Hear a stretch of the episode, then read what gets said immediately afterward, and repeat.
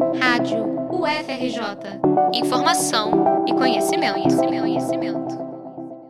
Muito boa tarde, está começando mais uma edição especial das seis do Informação e Conhecimento, com notícias do Rio, do Brasil e do mundo.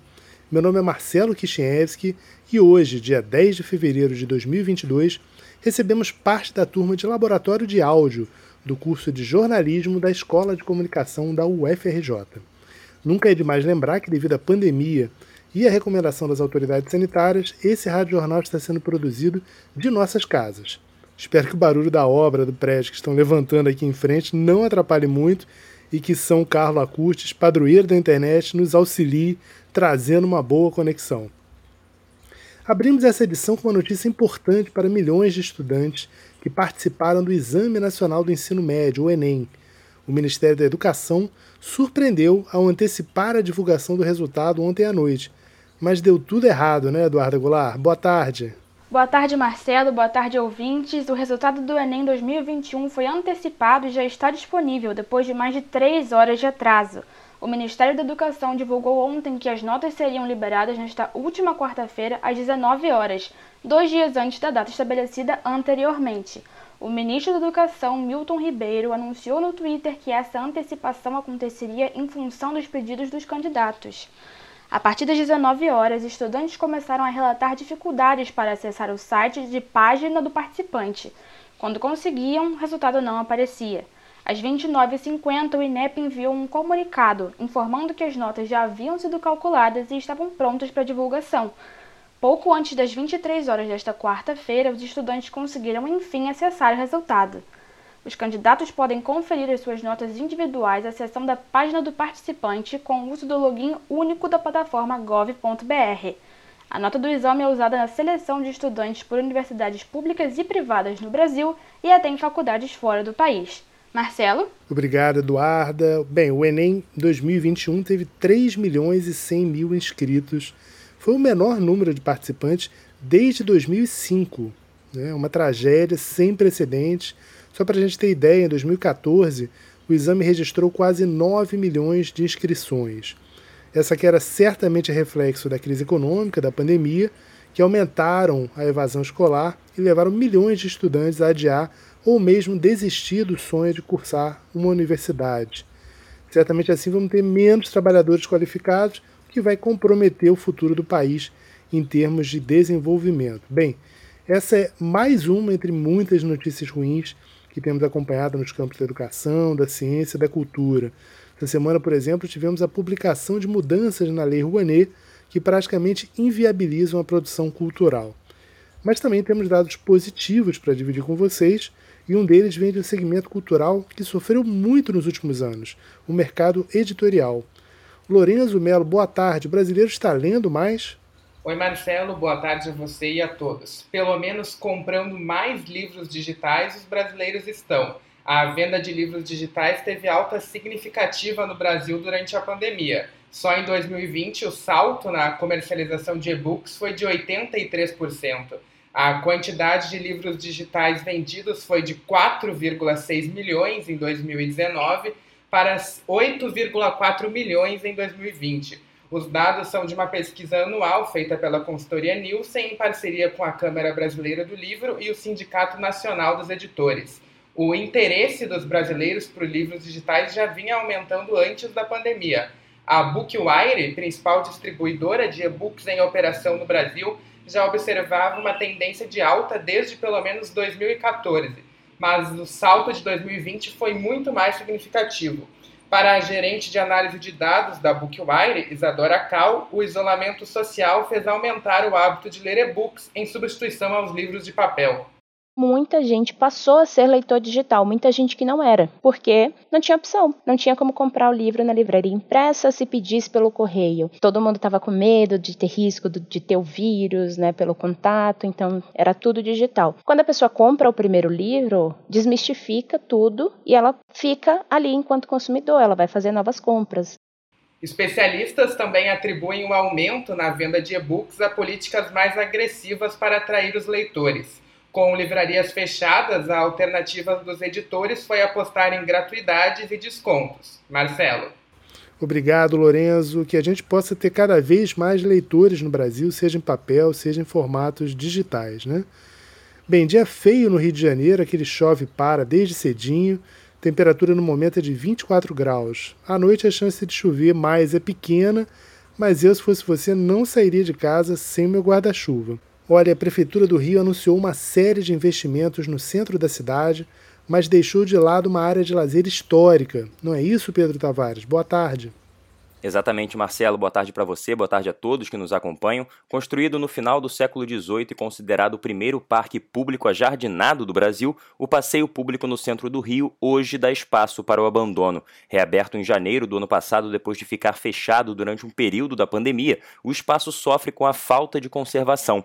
Moradores da região reclamam do lixo espalhado em várias partes do jardim e até no lago, Nota-se a depredação dos monumentos, os bueiros que estão destampados em diferentes pontos e o mato, precisando de poda, que se mistura com as folhas secas e os galhos que se acumulam pelo caminho.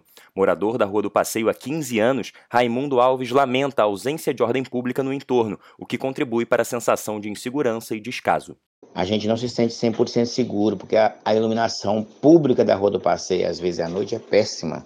Agora mesmo é no escuro. Ontem, estava no escuro ontem, anteontem no escuro, quer dizer, eu vou até ligar para Rio Luz hoje para fazer reclamação, porque só vive no escuro. Outras coisas também que a prefeitura precisa fazer é colocar lixeira na rua.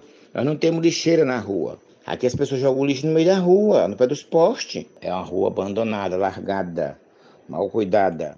Apesar do atual estado de degradação, uma iniciativa da Prefeitura do Rio pode dar esperanças para os moradores da Rua do Passeio e aos cariocas amantes do parque. O projeto Reviver Centro, lançado no meio de 2021, tem novos pedidos de licenciamento. Um deles é o endereço da Rua do Passeio número 56, famoso por sua torre relógio do antigo edifício Mesbla. Em nota, a Secretaria Municipal de Planejamento Urbano disse que o projeto de reestruturação contém ações paralelas de curto prazo para melhorias de iluminação, conservação, sinalização paisagismo, segurança e assistência social, que podem contemplar o parque histórico. Procurada, com Conlub informou que faz diariamente a limpeza no local com uma equipe formada por dois garis.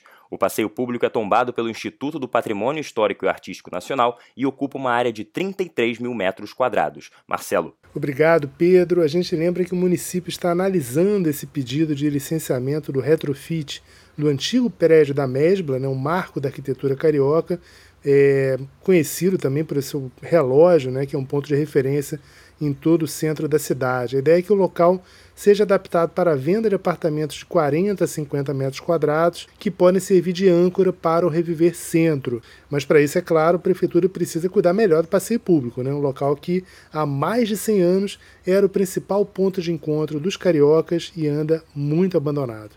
Vamos agora ouvir a repórter Juliana Bossardi, que traz informações sobre um crime que chocou o Brasil: o assassinato do imigrante congolês Moise Mugeni Kabagambi, num quiosque da Barra. Boa tarde, Juliana. Boa tarde, Marcelo. Boa tarde a todos. Este último sábado foi marcado por atos contra racismo e xenofobia em pelo menos 12 capitais do país. Manifestantes saíram às ruas em memória de Moise Kabagambi, congolês brutalmente assassinado há pouco mais de duas semanas. A tragédia ocorreu depois do jovem cobrar o pagamento de duas diárias atrasadas do quiosque em que trabalhava, na Barra da Tijuca, zona oeste do Rio de Janeiro. Mois era refugiado político e se mudou do Congo para o Brasil em 2011, acompanhado da mãe e dos irmãos. O caso ganhou repercussão em todo o Brasil e mundo afora, levantando debates sobre as consequências do racismo e xenofobia no país. Diante da grande comoção social e urgência em tratar do assunto, o Senado Federal realizou uma audiência pública com o tema Violência contra Imigrantes e Refugiados no Brasil e o caso Moise, com a participação de movimentos sociais como a Colisão Negra por Direitos. O Ministério Público do Rio de Janeiro também teve rápida atuação e conseguiu a identificação e prisão preventiva dos três assassinos. Enquanto isso, a Prefeitura do Rio anunciou a previsão de transformar os dois quiosques em centros de referência da cultura africana. A gestão do local foi oferecida à família do jovem.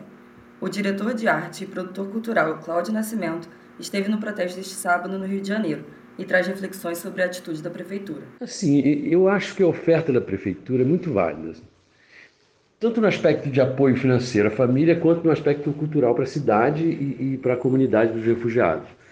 Mas, mas eu acho mesmo que não pode parar por aí. É preciso que a, que a prefeitura oferte também suporte administrativo e de infraestrutura para a gestão do quiosque do centro cultural. Para evitar, afinal, como acontece né, em muitos casos, que esse, essas duas iniciativas tenham vida curta. Preciso que isso se mantenha, né? que isso consiga se manter para ter uma relevância. O secretário municipal da Fazenda, Pedro Paulo Carvalho, afirmou que os quiosques deverão empregar apenas refugiados africanos residentes do Rio, que passarão por um programa de treinamento e capacitação desenvolvido em parceria com o SESC Senac. Estaremos acompanhando os passos dessas ações. Volto com você, Marcelo.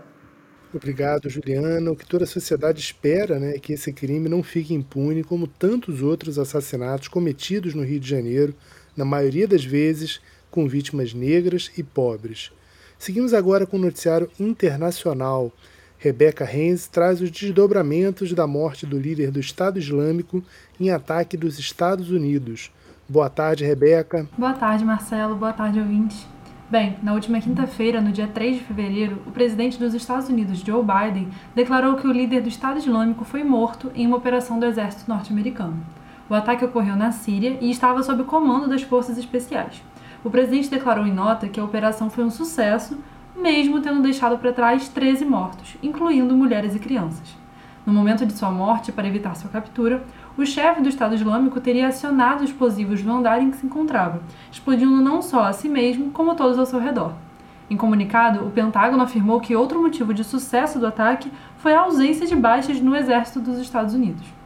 A operação, que faz parte do Plano Americano de Combate Internacional ao Terrorismo, terá consequências e desdobramentos pelo mundo, como afirma Luiz Felipe Herd, pesquisador no GEPOM, o Grupo de Estudos e Pesquisa sobre o Oriente Médio da PUC-Rio.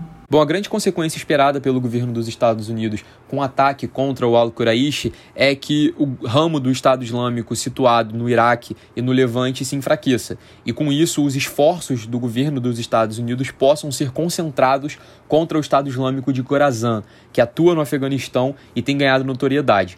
Ao mesmo tempo, também se espera a transmissão de uma mensagem de que toda vez que o Estado Islâmico se organizar e escolher uma nova liderança, essa liderança vai se tornar alvo. Então, ao mesmo tempo, tenta-se enfraquecer o grupo, retirando a sua liderança e evitar que ele volte a se fortalecer. Por outro lado, nós podemos acabar por ver um fortalecimento por parte dos adeptos do grupo com o um ataque recente. O fato é que a Síria não assistia a uma operação tão grande desde outubro de 2019 quando o líder em exercício foi morto pelas tropas do então presidente americano Donald Trump.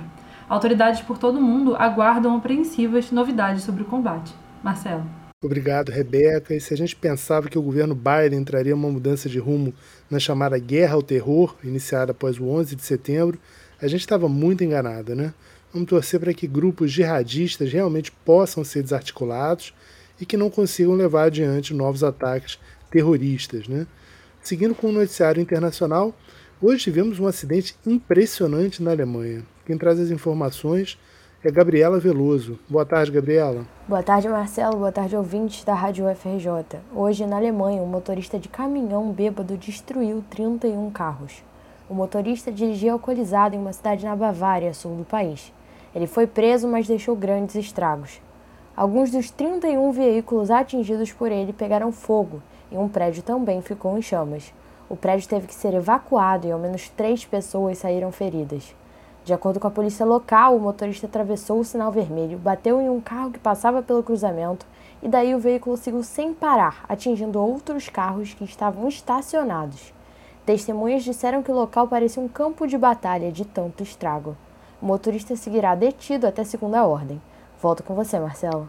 Obrigado, Gabriela. Tá aí mais um acidente terrível, né? Um acidente automobilístico muito grave, motivado pelo consumo de bebida alcoólica. Nunca é demais lembrar, se beber não dirija. No Rio, a gente tinha aquelas operações de lei seca, meio que sumiram, inclusive, durante a pandemia, mas a gente não pode baixar a guarda, né? Então fiquem em segurança, né? Protejam-se e evitem essa mistura de álcool e direção. Vamos agora para uma notícia quente do esporte. Hugo boa tarde. Qual a novidade no Flamengo? Boa tarde, Marcelo. Boa tarde, ouvintes. O Flamengo acertou a compra do meio-campista Andrés Pereira. O clube pagará 10 milhões de euros ao Manchester United da Inglaterra pelo jogador, cerca de 60 milhões de reais na cotação atual, em parcelas de seis meses até 2024. O valor da negociação torna Andrés o quarto jogador mais caro da história do Flamengo, atrás de Arrascaeta, Pedro e Gabigol. Ele chegou ao clube carioca em agosto de 2021 e soma 25 partidas e 5 gols marcados. Andrés assinará contrato até dezembro de 2026. E apesar de bons momentos com a camisa rubro-negra, sua passagem pelo Flamengo até agora ficou marcada pela falha na final da Libertadores, que originou o gol do título do Palmeiras, Marcelo. Obrigado, Hugo. Andrés Pereira é muito bom jogador, né? ele tem tudo para dar muitas alegrias com a camisa do Flamengo e superar aquela falha infeliz né, da Libertadores do ano passado. Bem, a gente vai encerrando a edição especial do Informação e Conhecimento deste 10 de fevereiro, dia do atleta profissional e também dia de nascimento de mãe menininha do Gantuá, do dramaturgo alemão Bertolt Brecht e da cantora Vanessa da Mata. Parabéns, Vanessa. Eu, Marcelo Kristianevski, me despeço Obrigado aos alunos da turma de Laboratório de Áudio da Escola de Comunicação da UFRJ. Voltamos quinta que vem, às seis da tarde. Fique agora com a nossa incrível programação musical e não esqueça que mais tarde, às nove da noite, tem Música e Diversidade, um programa de etnomusicologia da Escola de Música da UFRJ. E na sequência, a Voz Livre, Poesia Sonora e o programa da rede Rádio Arte, né?